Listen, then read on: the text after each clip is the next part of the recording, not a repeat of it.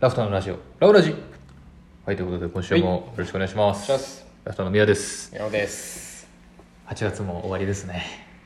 本当やね最後ですよ。今週がラスト？はい。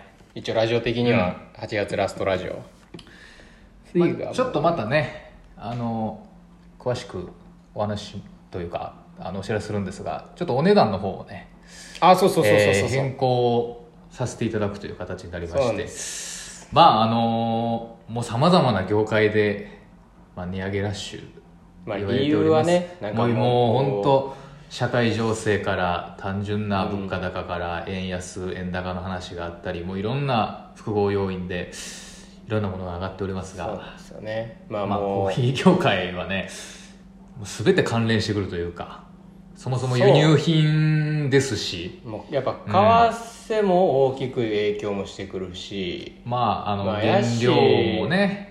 まあ、基本的にやっぱりね本当にあのやっぱ今作ってる国でね物価が上がってたりしてね徐々にこう、うん。単純に豆自体の値段も上がってくるっていうのと、まあ、そこで為替のね円安の問題で高くなってしまうっていうのと、まあ、輸送費も上がってますし。まあで言った最後のね放送の包材とかもね、細かいでまあ店ど的なこと言うと普通に、えー水道光熱費も上がってきますしっていうことで、まあもうこのタイミングで上げさせていただこうということでねちょっと、はい。えーお値段の方が、えーまあ変わってないものもあるんですけど。まあ変わる変わるものもある。で一番はあれなんですよね多分あの 500g とか買ってくれてた人がやっぱり一番な値段差的には一番実感するのかなっていう、うん。ただあのそう単純な話でそうなんかあれなんですよね。いうちのその料金のそのなんていうかな表示の仕方的に、うん。だから 500g の豆が一つの商品のような表示のされ方をしてるから、値段がちょっと大きく上がったように見えるかもしれないんですけど、単純にそのグラムのね上がり幅で言っていくとそう 100g の値段とかから換算していくとちょっとこれまでねかなりこうそう。そうボリュームディスカウントというか。そうなんですよ。だからね今回まあね 100g のお値段はね変わらないんですよ。ちょっと聞かさせていただたいてただのをそう、まあ。250500になった時に結構安くしてってやっぱこれがきつくなってくるっていう感じなんですよねどっちかっていうと、だからあの実質まあそれこそ 100g で買ってた人は全く上がってない、うん。やけどそこでこうグラム数が多くなったから、えっと、割引率を結構強くしてたところがちょっとそれがしにくくなったから、あの500の人とかが一番上がってるのね、その上がり方的には、ただなんかあの、まあ、ちょっと言い訳をしてるわけではないんですけど、まあ単純にじゃあ例えば 100g でこうちょっとだけ値上がりしてた分を500とかって5倍とかにしてくると、ちょっとその量を多く買ってる人の方がやっぱり実感するなっていう話がちょっとありますね。うん。まあじゃあそのあたりはちょっとご理解いただいて。まあもろもろご理解い。ただけたらまあはい幸いです、まあもう皆さん生活をしてる上でも重々ご承知というかねいろんなものが上がってるというのはもうお分かりかと思いますが、まあうちもちょっと例に漏れずというかそういう影響がありますんでまあちょっと早めに手を出していただきましたということでございます。はい。一応ね9月からあの順次上が上げさせていただくっていうことなんで。まだちゃんと言います。まあ、はい。ものすごいああののあれでしたらあの気にされる方は8月の間にはいですし買っていただくということで。またご来店いただいた時にね、うん。言っていただいたらあのこんぐらい買えましたとかもあのあれば全然うんうん。お伝えしますんで、はい。よろしくお願いいたします、はい。っていうのがまあ最初にちょっとお知らせとして。でおこうかなと。まあ9月ねちょっと次のラジオだとも始まっちゃってるんで、はい。先に言っておきましたうですねいうことで。であのー矢野さんがね東京の方に行ってあそうなんですよ。来られたというこそうとでそうそう。そう2223でちょっと先週っていうか今週というか行ってきました。でこれ何をしに行ってきたかっていうことなんですけど、まあちょっともうインスタの方で出したんでもうお分かりの方も多いかと思いますけれども新しいお取引先がね増えましてうん。東京の蔵前というところの川キッチンさん。はい。というところで新しくうちのコーヒーが飲めるようになりました、はい、ありがとうございます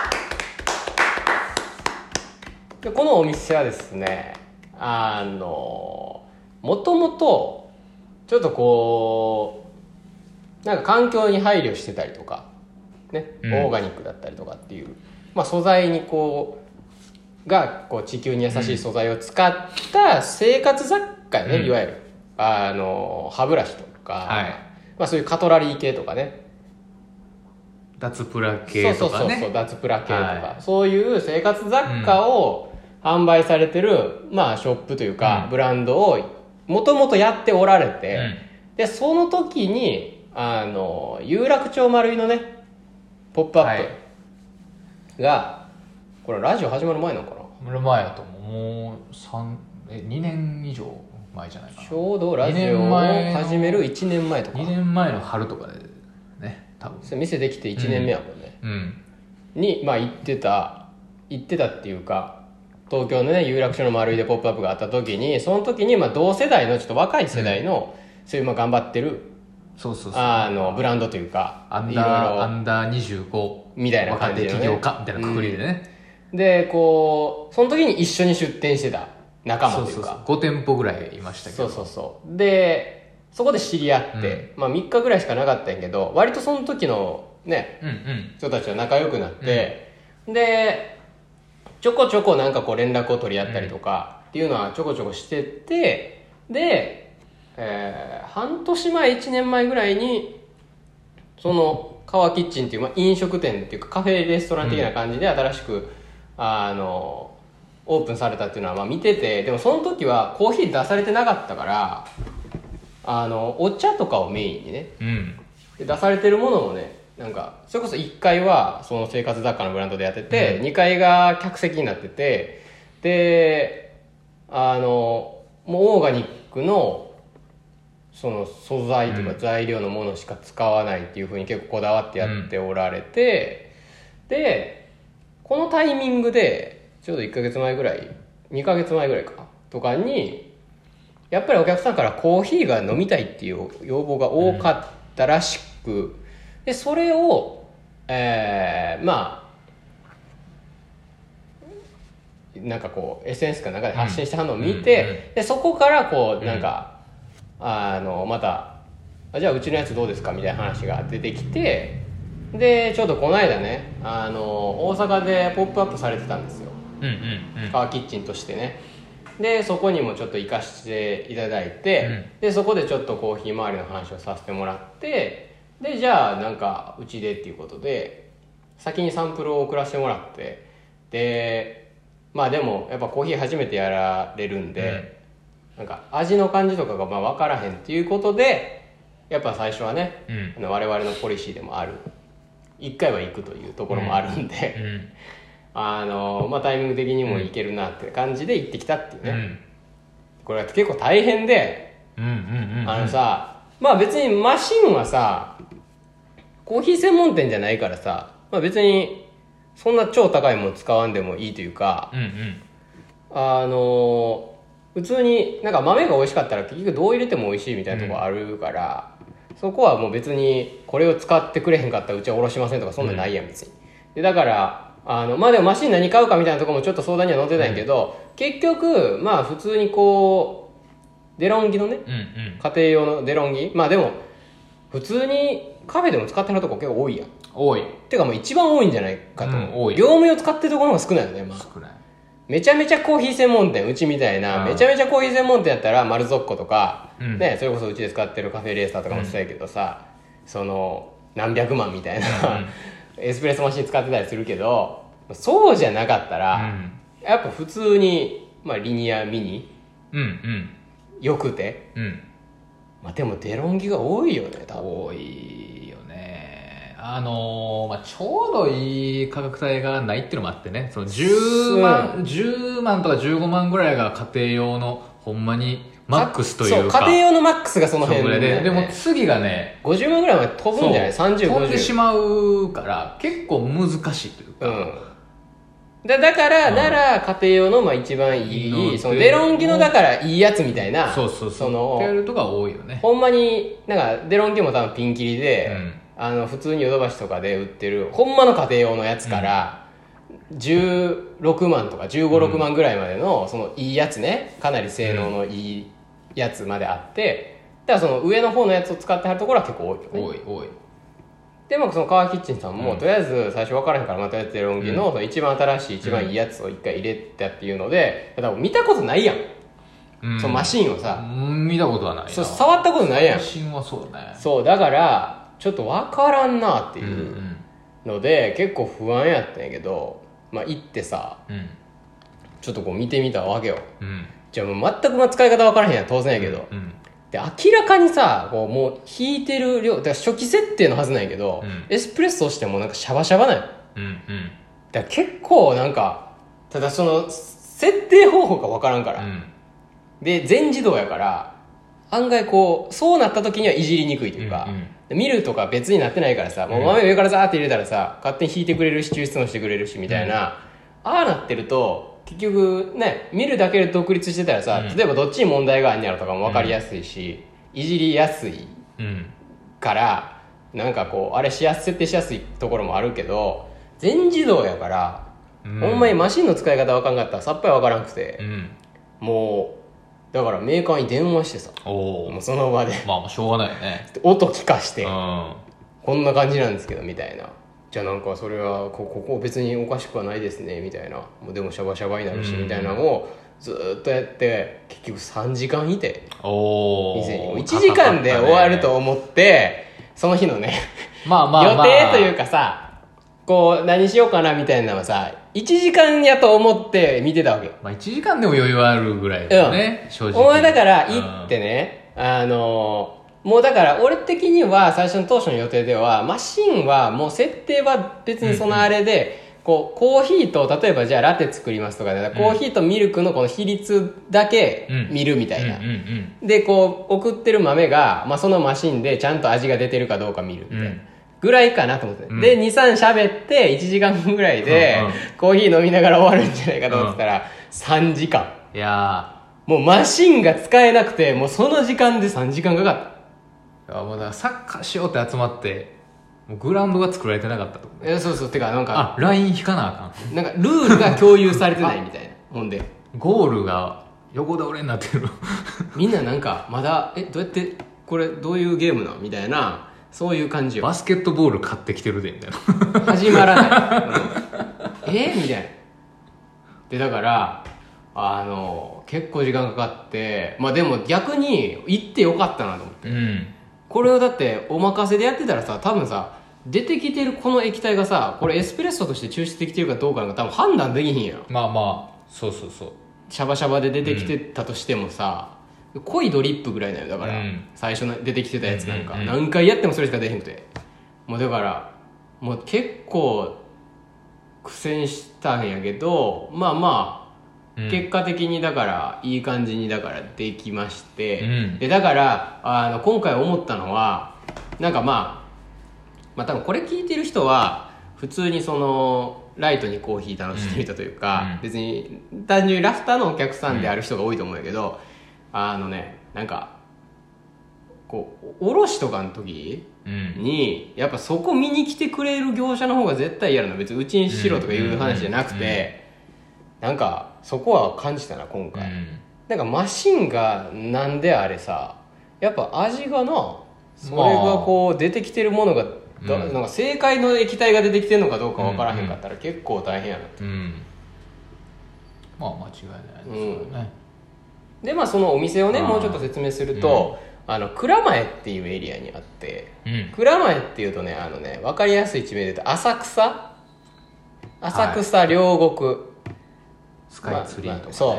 隅田川とか。そうそうそう。皆さんご存知。浅草はさすがに多分ね、もうみんなわかると思うんですけどね。浅草寺がある浅草の近くなんですよ。まあ蔵前っていうのは。ちょうど銀座とかの間ぐらいね。右上ぐらいね、うん。東京の地図で言ったら。そうそうそうそう。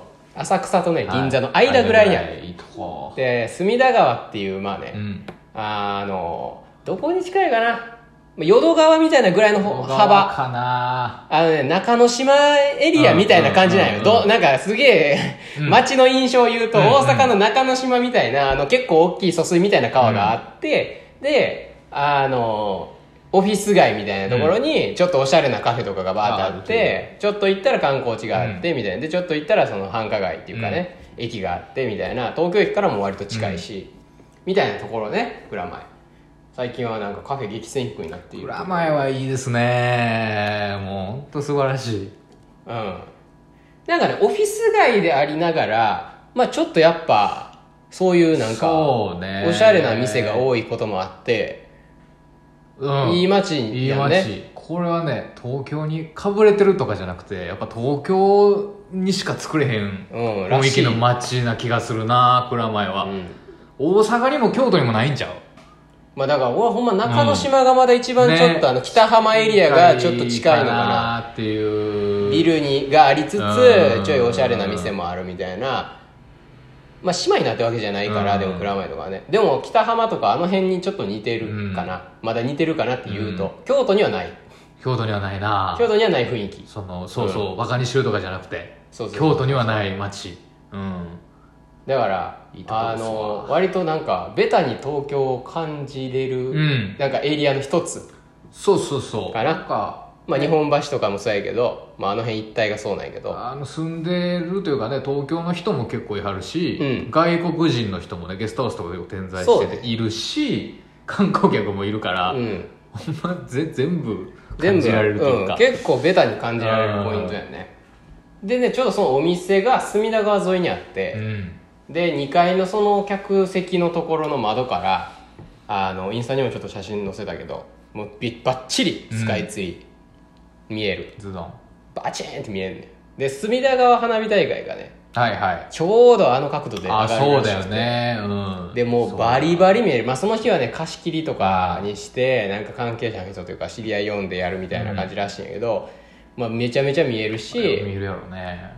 普通にあの普段夜はねスカイツリーもライトアップする。あそうね。なんかいろんな色になったりするやん。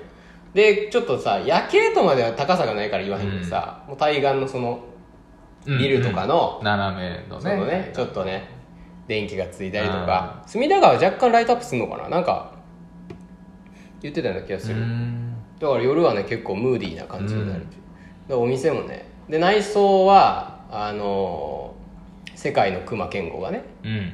設計してい来ましてたほんで流木とかうん。廃材とか、まあ、内装も結構こだわって作っててそういうそのブレずにねうん。そういうコンセプトで店内もしっかり作られてて、あのおしゃれでいいお店うんですね、うん。とにかくなんかあらゆる素材に対してこう妥協せずうにん。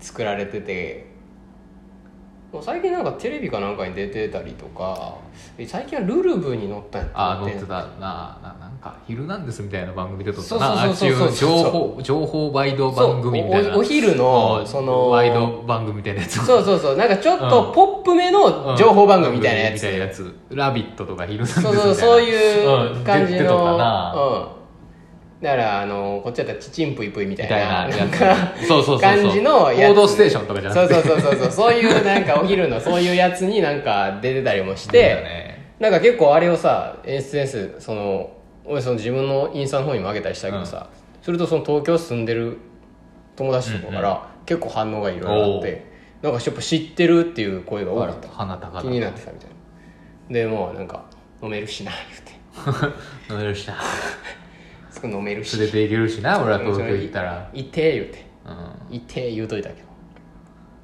まあそこがね、ん。それが一番一応そのメインの話というかのために行ったんですけどまあ一応やっぱ前後はねせっかくまで割と言うて久しぶりに行くからちょっと回ってこようと思ったんやけど、なんか今回さ時間の配分がさええ。なんかめっちゃ悪くて全然回れへんかったよなんか。あそう。なんかね。まずさそのさ1日目っていうかさ、ええ。はまあお昼前ぐらいに着いたんやけどうん東京にね。うん11時12時。11時45分に着とかかな、まあまあでもそんなさ、朝一から行く必要まあ普通やな。そうそうそうとかに行ったんやけどで最初その渋谷に行って、ええ渋谷ね。なんかもうなかなか行かへんけど、渋谷ヒカリエでねあのソウルライターっていう写真家の人のね、写真展をやってるヒカリエヒカリエホールっていうのがヒカリエの中にあって。あるねちょっと展示とかいつもやってるっぽいうんところ、まあ、そんなんなかったら渋谷も行かへんしさ、まあ、ちょっと渋谷行って、まあ、渋谷まず人がすごいね。すごい。いやすごいよ。とんでもない人の数やん。渋谷とやっぱねアルタ前とか新宿で。もうちょっとびっくり。まずそれにやっぱびっくりするとかベタにね。歩けへんもんな。人が後ろ。うわーって来て。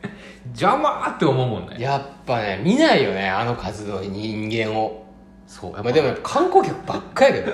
東京ってやっぱそれなの一番最初に一番最初それ。人多いな。人多いなーっていう。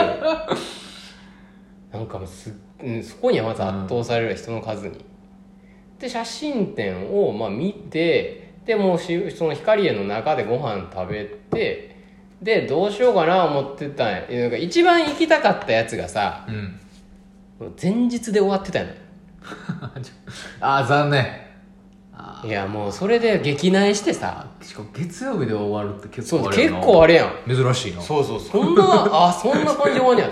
へ へ日曜日とかじゃないんやなう。んだから月曜日で終わってたからさ。おなんかもうあんまもう他をこう調べる気にもあんまなってなくても、その時点で。ーはいはいって感じにでなんかもう行って考えようみたいな感じやって、でご飯食べながら次どこ行こうかな思って、で俺なんか下北沢行ったことなかったんよ。ああ下北ね。うん。はいはいはいそうまあ下北に行ったことがなくてまあさ、ベタなねそんなんまあ定番といえば定番やん。いいとこですよ。うん、で俺別に服とかも好きやしさ、でまあカレーも好きやし、うん。でコーヒー屋とかもちょこちょこあるし、で街としてそう超有名やしさ、やっぱ若者の街っていうかねそういうカルチャー的なねサブカルみたいな街やん、うん。だからいいなと思ってさ、うん。行こうと思ったんやけどちょっと地図で見たらうん。渋谷から50分やったわけ。歩いてああで50分ぐらいやったら歩けるやん。あしあ下北か。ねまああー下時北は間的に。下北は危険やね。そうそう。で歩けるやん。まあその地図的に見たら。ああ地図的には歩けるな。そうそう。別にさピューってこうさあー。直線でさどっちかというと道もそんな難しい道じゃないそのあ俯瞰でこうねあー地図出た道は。うんうんわかるわかる。でなんかピューって伸びてて、うん。あの東大らへんを通通るのかな。うんそうそうそうそう駒駒場？島ね。駒そうそうそうそう。東大前とかを通ってこう行くわけ。で案外近いやんと思って、これ電車電車で5分ぐらいね、うん。もうめちゃめちゃ早かったんやけど、うん。いやいやまあまああのせっかく来たし、うん。ちょっと普通に街歩きたいし、ちょっと歩こうと思ってうん。でも歩き出した瞬間後悔した。ああそうまずさ東京35度ぐらいあったわけ。あの日も暑かったね。歩き出した瞬間、びっちょびっちょ。であれさなんかまあそのさ東京どこもやけどさ、もう勾配がすごくてそうそうそう。さいやそうなんよ。下北はな。下北に行くまで。そうめんな。バンバン上がって下がって上がって下がってやん。きついんよ。ほんでなんかこうななんかこう地図の、うん。そのなんていうの縮尺がさ、うん。こうだからお大きくというか引きで見てたらこうヒューってなってたんやけど、うん。アップにしたらさうんめちゃめちゃ入り組んでてさ道が。ああそうねあの辺も。地図見ながらじゃないとほんまに歩けへんような感じでさここ歩くみたいなとこ歩いたりしなあかんかって。でまあ思ってたより歩き50分が長くて。そうよね。ほんできついよな。もう地獄見たなほんまに。もう着く時にはさピッチョピチョやからさ。さ細かいアップダウンあるからね。もう下北をこう歩く気力がもう残ってなくて。あらなるほどなるほどね。下北町ぶらの体力が残ってなだからそうかった単純に考えたらえそうやん。下北歩きたかったらさ下北まで歩いてあかんかったんようん。ほんまに。でまあなんか下北のなんかこうちょっとこう駅まで歩くだけでも一応下北はちょっと歩くから、うんうん。そうね。駅を目指しながらちょっと歩いうんて、駅地下うん。のコーヒー屋に入って、はいはい。コーヒーをもう飲みながら涼んでうん。一巡してたらもう時間が結構来てまして。で俺は神楽坂に次行きたかったわけ。また坂のと 神楽坂の方がきついいからね。や俺は神楽坂に行きたかって神楽坂を街歩きしたかっ神楽坂はもうほんまに坂やからたそう。あ移動せなあかんわ。ちょっとほんでちょっとあるしな。いやそれで人と会う約束ももう神楽坂でしてたわけ。次その後ね。はいはいはいはい。でだから神楽坂行かなあかん移動せなあかん。わそう。でまたすぐさ割とさ、まあ、コーヒー飲んで涼んだらさ、あの電車もうもう電車に乗ってね。そうやね神楽坂。でまあ結構迂回していくから割と時間かかんのよ。うんそうやね。神楽坂に行こうと思ったらね。これ線がねちょっとねこう直進で行ったらもうちょっと早いのにそうやね。くるっと渋谷まで戻ってきてそうそうそう。でこう回っていかなあかんっていうね。あのそれこそ銀座線とかに乗り換えて、東京駅を迂回する形うんで、うんもう一回戻っ回っていかないといけなくてでね途中電車をねなんかねあの逆方向に乗ったりしてああの走ってる前の人についていって飛び乗ったら違うやつ違うやつでで結局ね4 5 0分かかったのよ着くのに。あですで着いてやなまあちょっと行きたかった店があったからそこ行って、あのお皿を1枚買っあてうん、うんうん。で神楽坂ちょっと歩こうかな思ったらもう時間になったから 結局そのあそのまま、えーご飯食べに行くというかあその人と会う約束をこなさないといけなかってであの神楽坂も歩けず満足に。ーうん。まあちょっとその店探すどこ入るみたいな感じで神楽坂歩いたんやけどね、でも神楽坂俺神楽坂一瞬しか歩いてないけどさ、うん。まあ、神楽坂いい街やね。神楽坂はねいい街ですね。神楽坂いい街。あーこちょっと表現難しいけど。なんかねあの下北はマジで9割20代前半ぐらいまでうんうんうんの人が歩いてる感覚なんよ。でもうやっぱ住んでるっていうよりかはき遊びに来てる感じの街やから、うん結構こうガヤガヤしてるというか、うん。やっぱワイワイしてる街やなっていう感じがしたんやけど神楽坂はそれこそその暮らしてるっていう感じと、ああそうね。いい塩梅？ちょっとねやっぱ関西にルーツとかある人は落ち着くんちゃう？あいい意味で東京っぽくない気がするな。ちょっとどここが近い？なんかね芦屋とかなんちゃうかなうん雰囲気的に。なんかね。なんか坂も多いうし。そう東京でちょっぽくないんよな。いい街。いい意味で。でちょっとした街っぽくってもあって、うんそうそうそう。なんかメインの通りがさ一番さこう境になっててさ、そこ沿いはさちょっと商店街感あるっていうかさアーケード感があったりしてさなんかちょっとね千本とか北野の商店街。そうそうそう、みたいな感じの雰囲気ある、で道入るとちょっとこじゃれたいい店とかがあったりとか、なんかいい感じの道が残ってたりとか。そう。で戸建ての住宅がボボボボボボンってあって全部坂。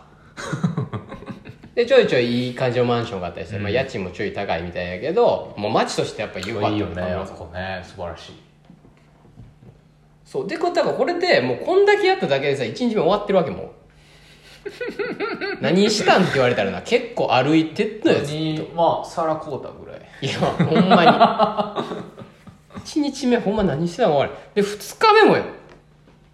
朝からそこ行かなあかんねん11時やったんやけど、まあ言っても朝まあなんかあのえっ、とホテルが日本橋やったから、うんうん人形、まあ、人形町ぐらいやったんかな、うんうん。の周りのあの普通にまあそれこそその辺って一番オフィス街の、うん。まあど真ん中みたいな感じやけど、まあねズドンそう。その辺のカフェ入ってモーニング食べながらちょっと時間潰して、でちょっと早めに蔵前に行っていろいろまあちょっとまた歩いてやな、あの店見たりしてやな、街の感じ見て行って。で思ったより3時間かかったからはい。その次一応その美術館行ったんやけど、うんもう1個行ってあもう時間が来まして。ああその2時間圧縮されてます。そうそうそうそうそうそう。もうさ1個目見終わったので4時10分20分ぐらいだったの。あ大体さ全ての美術館とかがまあ5時まで。やね。でほんまは国立博物館がすぐ隣にある。国立西洋美術館っていうところが俺は結構好きな美術館で、まあ4時半の5時だよね大体ね。そう。でそこに行ってでなんか一巡見たんやけど見終わって国立博物館が今なんかマヤ文明のなんかをやってて、うんうんうん。俺それ見たかったんやけど、国立博物館ってほんま隣にあんやけどさでももう4時20分ぐらいだから無理で。え場所どこやっけ？西洋美美術館。はね上野やねああなるほど。まあまあそうか。よかったね上野で。うん。で蔵前から上野っていうのは比較的行きやすいよかった品川とかやったらもいやそうようおね大森とかあの辺やったらもう移動だけで1時間ぐらいかああまだ助かったら上野なんや。まだ上野なるほどなるほど。そう。はいはいはい。言ってもねこの美術館系はね東京の中ではやっぱ東京で数多くて結構点在してるわけいろんな街に。いやあるある。ほんまに見かけるかなり。でしかも似たような名前ばっかりやねん。多いな国立新美術めっ館ちゃある。で現東京現代美術館。で東京都美術館。いろいろもう似たような名前もあるから場所ねこれ間違えないように気をつけてほしいんですけど。でも私がまあ割とねほとんど行ったんやけど美術館として一番おすすめするのはこの国立西洋美術館。上の。もう間違いなく国立西洋美術館。ここはもう常設展がもうえぐい。おお常設ね。常設展しかも500円で入る。あ安いで企画展をプラスすると1700か1800円になる。ね、うんうんうんうん。でもいっつもその企画展のウエイトは結構ちっちゃいわけ。え安いな。比較点合わせて1700円って相当安ない。大体2200円ぐらいなやっぱり相当ね安いな。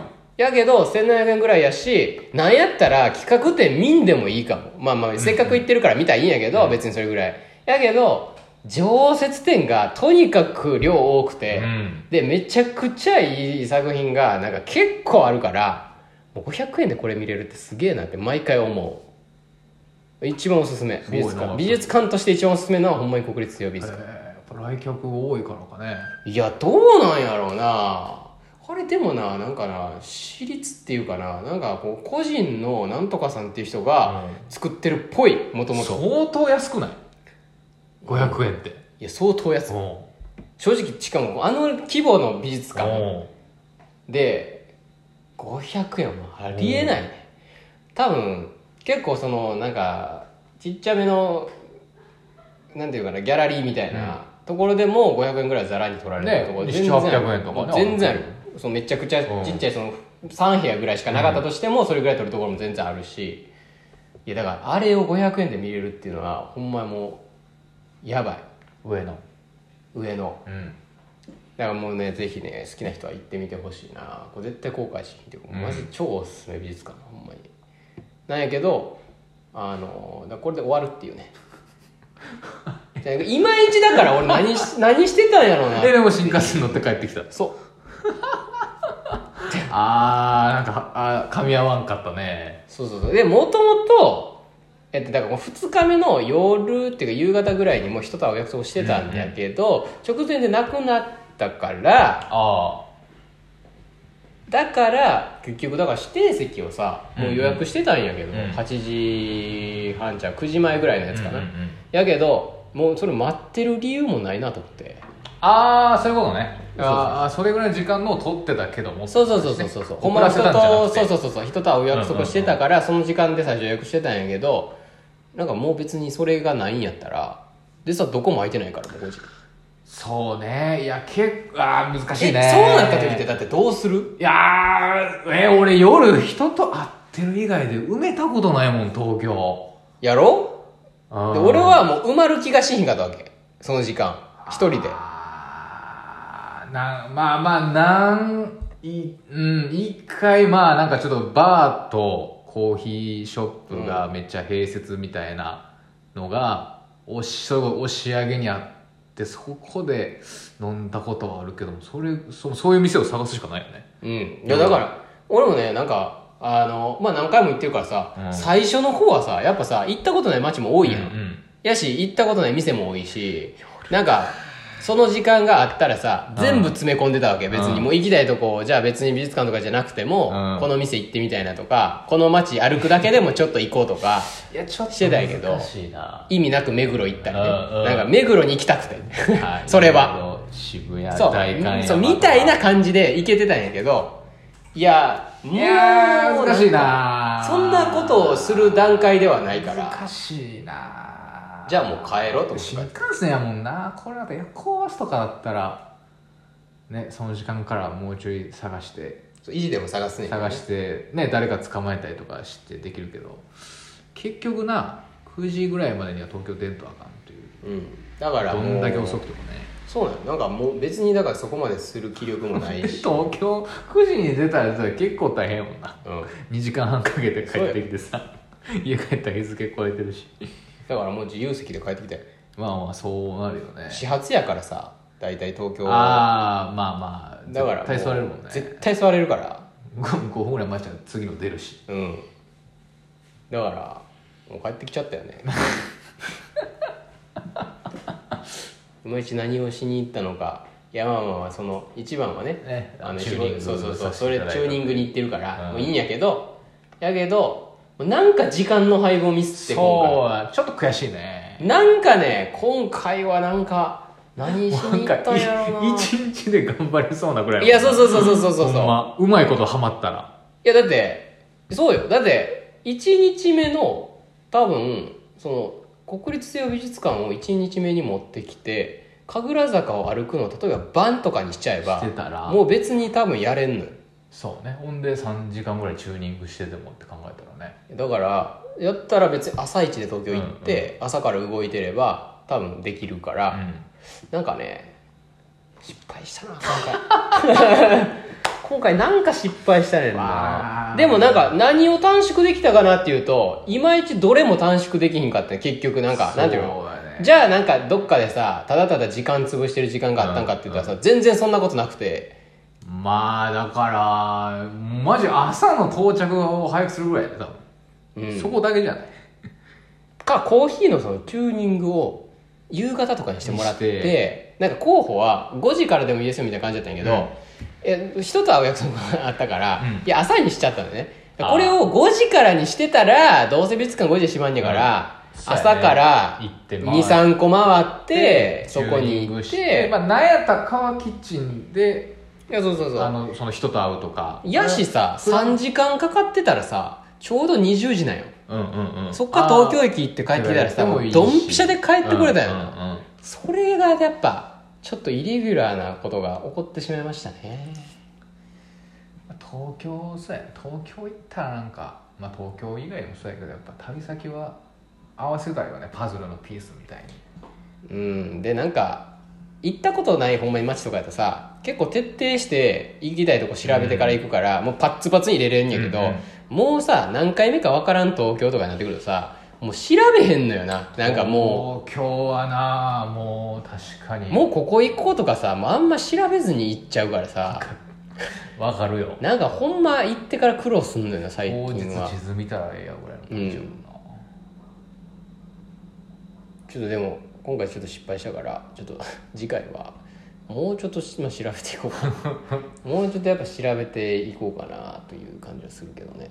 そうね。ただでもまあなんかもうまあまあまあでも当分いいかな。なんか仕事があれば全然行くけど。あ東京がね。うん。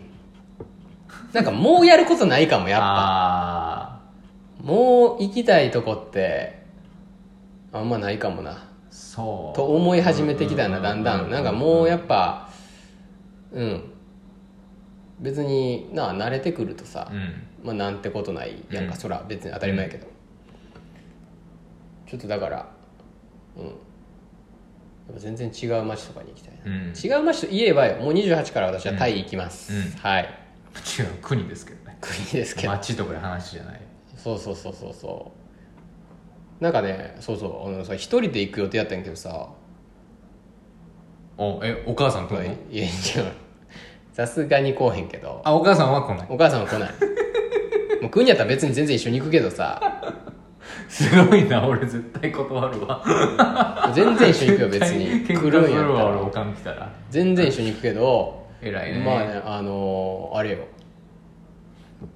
あの最近うちによく出入りしてるタイ人の留学生の子がはいはいはそう行くねんって話をしてたのよ、んまあ、前に、ほんじゃねここないだ来た時、いうん。まあなんかあの一緒に行っていいですか？みたいな。ええああそう。そうそうそうそう、へえなんか日程的に行けるからって言ってて、はいへでまあこれにやったらじゃあ別にあじゃあ行く？みたいな。別に断る理え由ないや。ん別にね。やし別になあある程度その土地勘があるというかさ、まあチェンマイ出身の子ではないんやけど。まあ言葉とかもねもうなんかまあそうそうそうそう。細かいニュアンスが伝まあだから別にどうしても一人で行きたかったわけでもないから別にこれにやったらじゃあ一緒に行こうかって言ってでちょっと一緒に行くっていうことになったよね。まあ写真とかもな撮ってもらって。まあまあそうね、うん、そういう意味でも。まあやっぱ一番ほんでやっぱりこう言葉の問題がね、うん。やりやすいというかやってもらいやすいし、もう来てくれんやったらじゃあ来てよみそうたいな。だね。まあまあちょっとコロナ明け一発目の海外ですからまあちょっといろいろね不安なところうん。もあるしねちょっと。てかさほんまにもう何もいらんやんな。おいらんいらんいらんほんまに何もいらんやんけどそうそいらん。いらないです。もう行く時も帰ってくる時も何もいらない,、ね、い。らない何もいらない。けどそうそうそまあでもまあ久しぶり結構久しぶりなんで。うちょっとねやっぱまあまあ一人よりかは誰かいてくれた方が入そら。国がねやっぱちょっと予定をやし航空会社はね今回ベトジェットで。うんちょっとそう。そうそう。ベトジェットちょっと厳しいらしい。いろいろね荷物検査厳しいらしいあーあああれ？7キロのやつとか？そうそうとかあ手荷物も全部見られんやっーはいはいはいはい。エアアジアとかさ何にも見られへんやん、まあそうやな。なんやったらねちょっとキログラムのやつも。そちょっと空港によってまちまちみたいなとうかかなり緩かったけど、うん。ベトジェットは全て厳しいらしくてうん。かなり、だからなんかまあまあでも久しぶりに行くのにそのね現地の国の人が一緒に来てくれるっていうのはもう何かといいし、うん。やしなんか最初のうちとかさ立場逆やったからさ、うん。誰かこうなんか自分が学生でさ連れて行ってもらうみたいな感じやったからさ、なんかちょっと感慨深いよね、うん。あ誰かこう連れて行くというかね、うん。まあ、連れて行ってもらうみたいなとこもあるんやけど、っていうふうなことにもなるんやな、まあだからそれでうん。来週行ってくるんで、あのその話はまたおそらくいろいろできるんじゃないかと思いますね。行きたいな。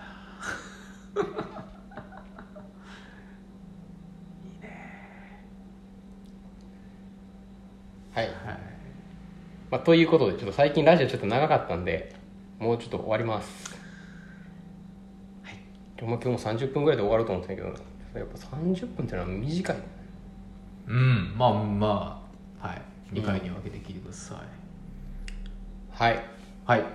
という感じですので多分来週はタイの話をするでしょね無事にうん。帰ってきてもらって、う無事帰ってこれ出たら。いろいろあるからね。やっぱ飛行機っていうのはね。ほ遅れ遅れたりとかもあるし台風来てんのよ今。そうそうそう台風まあまた新しいの来てるらしい。